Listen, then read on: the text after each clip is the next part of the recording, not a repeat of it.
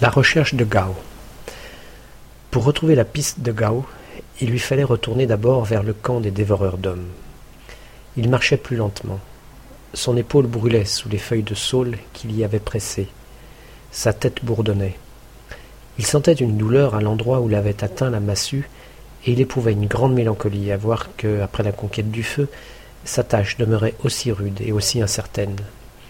Il arriva ainsi au tournant de la même Fresnay d'où, avec ses jeunes hommes, il avait aperçu la halte d'Exam. Alors un brasier rouge y éteignait la lueur de la lune montante. Maintenant le camp était morne. Les braises, dispersées par Nao, s'étaient toutes éteintes. On n'entendait que la plainte intermittente d'un blessé.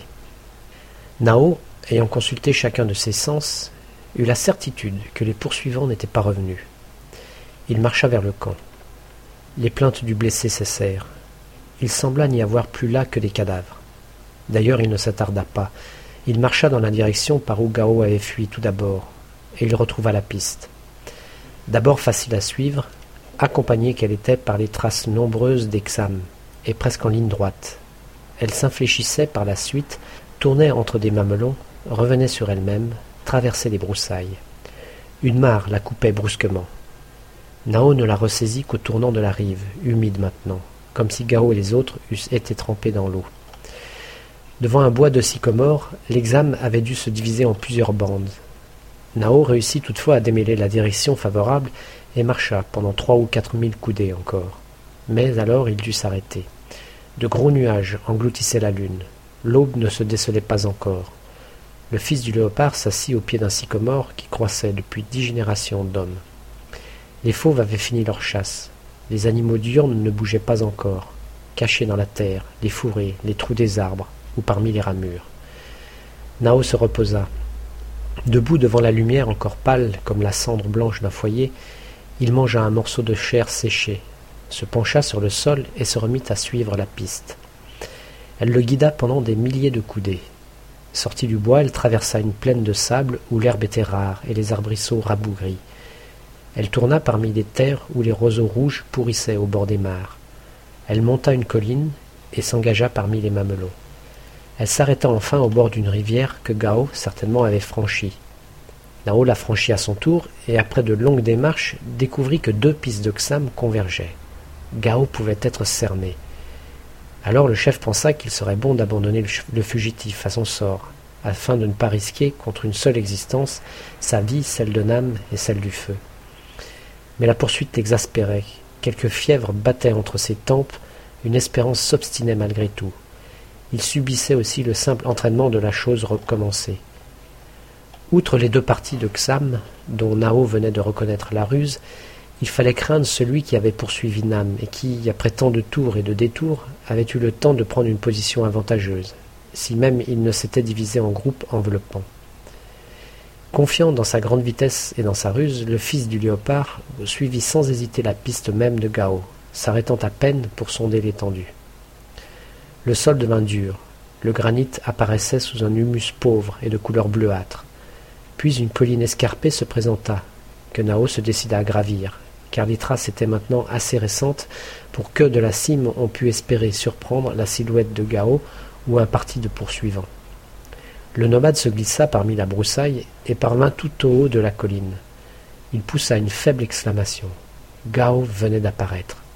Derrière lui, à mille coudées, les hommes aux grands torses et aux jambes brèves avançaient en ordre éparpillé. Vers le nord, une deuxième troupe débordait. Toutefois, malgré la durée de la poursuite, le fils du Saïga ne semblait pas épuisé. L'examen trahissait une fatigue pour le moins égale à la sienne. Durant la longue nuit d'automne, Gao n'avait pris le galop que pour se dérober aux embûches ou pour inquiéter les ennemis. Par malheur, les manœuvres d'Exam l'avaient égaré. Il se dirigeait à l'aventure, sans plus savoir s'il était au couchant ou au midi du roc où il devait rejoindre le chef. Nao put suivre les péripéties de la chasse. Gao filait vers un bois de pin au nord-est. La première troupe le suivait en formant une ligne brisée qui coupait la retraite sur un front de mille coudées. La deuxième troupe, qui débordait au nord, commençait à s'infléchir, de manière à atteindre le bois en même temps que le fugitif. Mais, tandis que celui-ci l'aborderait par le sud-ouest, eux devaient y accéder par le levant. Cette situation n'était point désespérée, ni même très défavorable. pourvu que le fugitif obliquât vers le nord-ouest dès qu'il se trouverait à couvert. Véloce, il lui serait facile de prendre une avance convenable, et si Nao le joignait alors, il pourrait prendre la direction du grand fleuve. D'un coup d'œil, le chef reconnut la voie favorable. C'était une étendue broussailleuse, où il serait caché et qui le mènerait à la hauteur du bois au couchant. Déjà il se disposait à descendre de la colline, lorsqu'une péripétie nouvelle le fit tressaillir. Un troisième parti apparaissait. Cette fois, au nord-ouest. Gao ne pouvait plus éviter l'étreinte d'Exam qu'en fuyant à l'Occident à grande vitesse. Il ne semblait pas avoir conscience du péril. Il suivait une ligne droite. Une fois encore, Nao hésita entre la nécessité de sauvegarder le feu, Nam et lui-même, et la tentation de secourir Gao. Une fois encore, il céda à la force mystérieuse qui pousse l'homme et les bêtes à poursuivre l'œuvre commencée. Le fils du léopard, après un long regard sur le site, dont toutes les particularités se fixèrent sur sa rétine, descendit la colline. Il s'engagea le long de la broussaille dont il suivit la limite occidentale.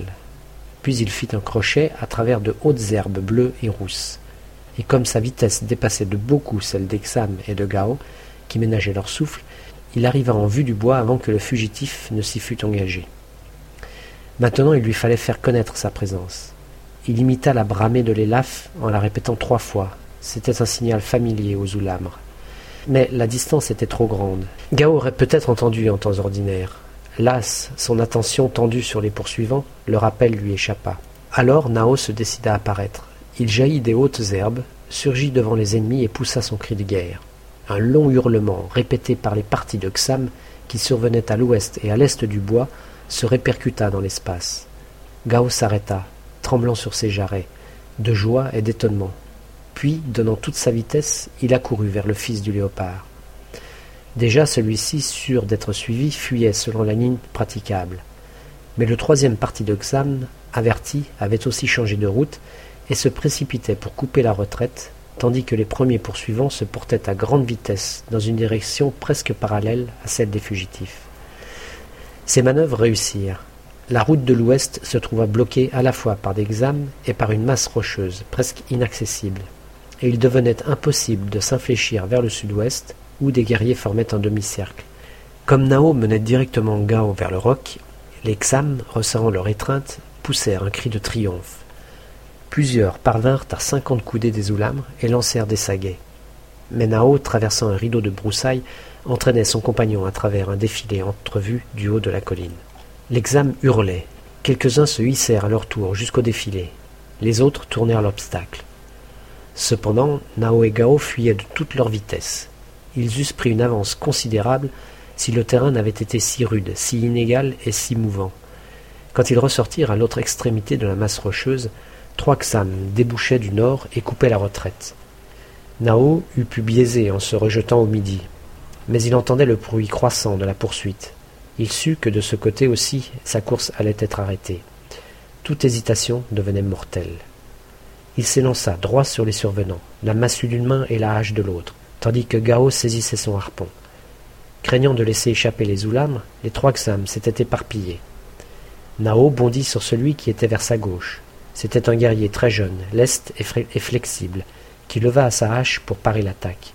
Un coup de massue lui arracha son arme. Un second coup l'abattit. Les deux autres dévoreurs d'hommes s'étaient précipités sur Gao, comptant le terrasser assez vite pour réunir leurs forces contre Nao. Le jeune Oulam avait dardé une sagaie et blessé, mais faiblement, un des agresseurs. Avant qu'il eût pu frapper de l'épieu, il était atteint à la poitrine. Un recul rapide, puis un bond transverse lui permirent de se mettre en garde. Tandis que l'un des xames l'attaquait de face, avec vélocité, l'autre cherchait à le frapper par derrière. Gao allait succomber lorsque Nao arriva. L'énorme massue s'abattit avec le bruit d'un arbre qui croule. Un xam craqua et s'affaissa. L'autre battit en retraite, vers un groupe de guerriers qui, débouchant au nord, s'avançait à grande allure.